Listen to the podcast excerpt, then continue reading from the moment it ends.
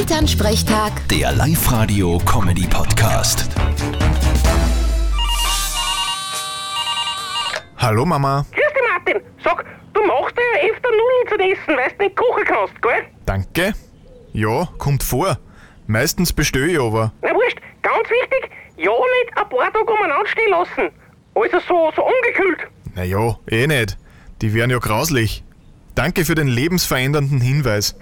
Wenn's nur das ist, da sind Bakterien drauf und die vermehren sie und wandeln sie um und dann holst du dann eine Lebensmittelvergiftung. Und im schlimmsten Fall, und das hat's auch schon gegeben, kannst du daran sterben. Nur einmal. Ich is eh keine Nudeln, die tagelang umeinander gestanden sind. Und ihr hoffentlich auch nicht. Nein, mir geben's das auch. Zählt es dann auch alles zusammengegessen? Wieso? Naja, damit's weder schön wird. Weil wenn man nicht zusammen isst, wird's ja schier. So haben wir's gelernt. Vierte Mama. Ach so, Blödsinn. Grüß dich, Martin. Elternsprechtag. Der Live-Radio-Comedy-Podcast.